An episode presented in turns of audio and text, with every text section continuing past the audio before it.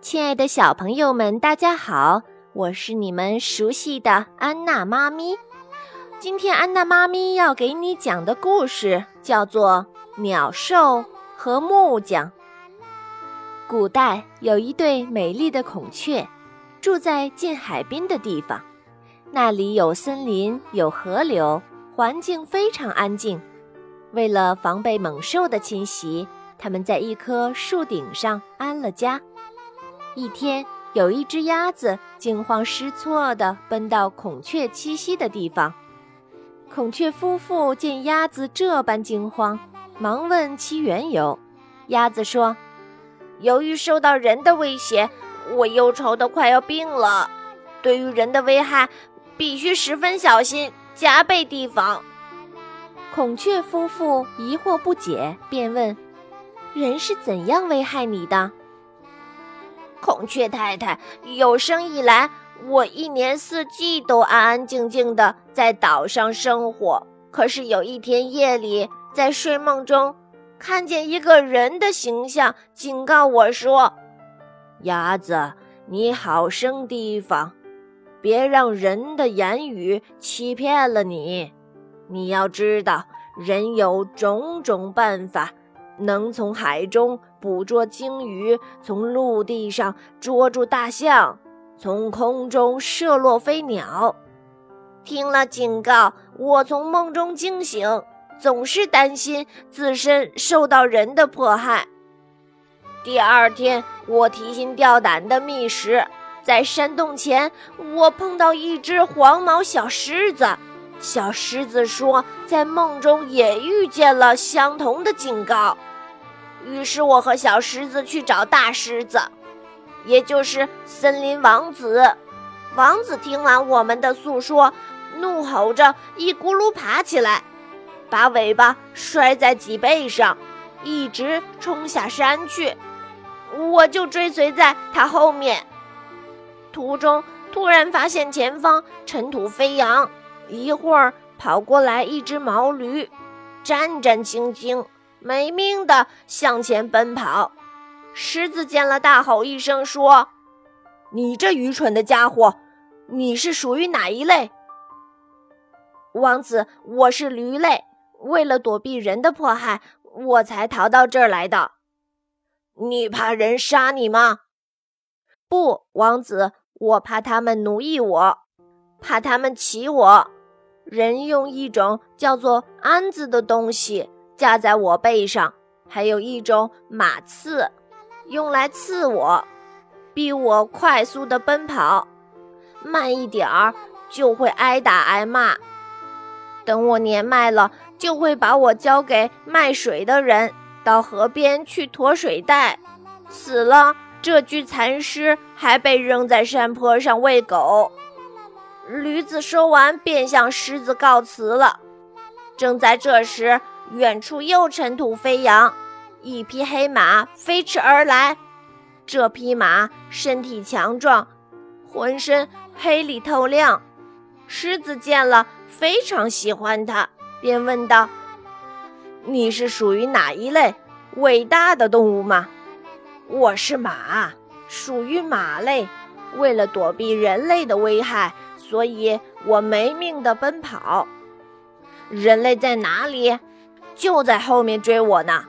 狮子和马谈话的时候，大路上灰尘突然飞扬起来，一会儿出现了一只骆驼，喘着粗气。狮子见骆驼又粗又大，认为它就是人，要去扑它。我急忙说：“王子，它是骆驼，不是人。”骆驼走近狮子，问候他。狮子回敬一声，接着问道：“你为什么奔跑？逃避人的危害呗？你个子这么魁梧，一脚能踢死人，为什么害怕他们呢？你要知道呀，王子，人有无比的智慧，对抗他的结果只是自寻死亡，因为他把一种叫做穿鼻绳的东西穿在我的鼻子里。”然后把绳子递给他的小儿子，我这个庞然大物便被一个小孩牵着走，并叫我驮沉重的货物，长途旅行不分昼夜的行走。骆驼刚说完，途中的灰尘突然又飞扬起来，一会儿出现了一个矮小瘦弱的木匠，身上扛着个篮子，篮子里面装着工具。头上顶着八块木板，蹒跚而来，一直走到狮子面前。我一见他就感到无限的恐怖，可是狮子却昂然过去和他碰头，并问道：“你是属于哪一类？为什么来到这里？”伟大的王子，我是木匠。有一个人追赶我。想要迫害我，请你挡住他吧！你是我唯一的救星啊！说着，他便站在狮子面前哭泣和叹气。狮子听了木匠的话，脸色立刻变黑，喘着粗气，眼睛里面冒着火花，说：“我是讲义气的，你放心吧，不会令你失望的。”你的腿很短，看起来你是不能像野兽那样行动的。告诉我，你打算上哪儿去？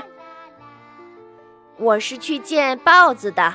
你不知道，老豹子听说有人到这儿来，心中十分恐怖，因此派了一个使臣去请我，要我给他造间小屋子，好保护自己。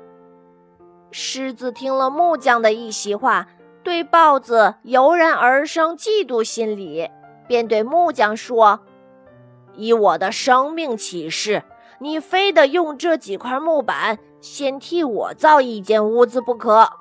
待我的屋子造好了，你再给豹子去造吧。”王子，我必须先满足豹子的需要，然后才能为你服务。不。你必须得先给我造，要不然我不让你走。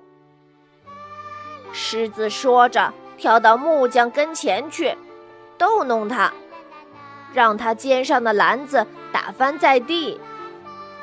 木匠显得无奈的样子，用拿来的木板和钉子给狮子造了一间木箱式的屋子，然后敞开屋门，对狮子说。来吧，从门口进去，比量一下屋子的大小。狮子非常欢喜，钻了进去。木匠看狮子钻进去，迅速地合上了屋门，钉上钉子。狮子吼叫着要出去，谈何容易！你这狮子现在懊悔是无济于事的。木匠哈哈大笑起来。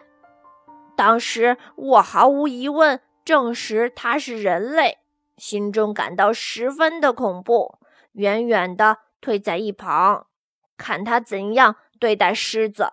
只见他就地挖了一个地坑，然后把木箱推到坑里，扔下柴块儿，纵火烧了狮子。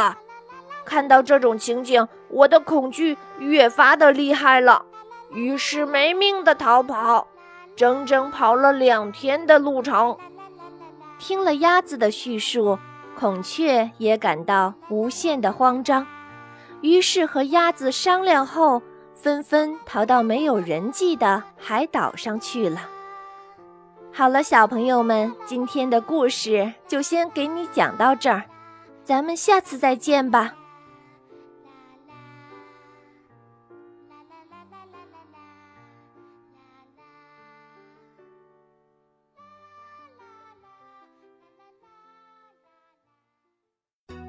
欢迎下载喜马拉雅手机客户端，添加安娜妈咪教育公益电台加微账号，并添加微信公众账号“安娜妈咪早教公益播读”收听节目。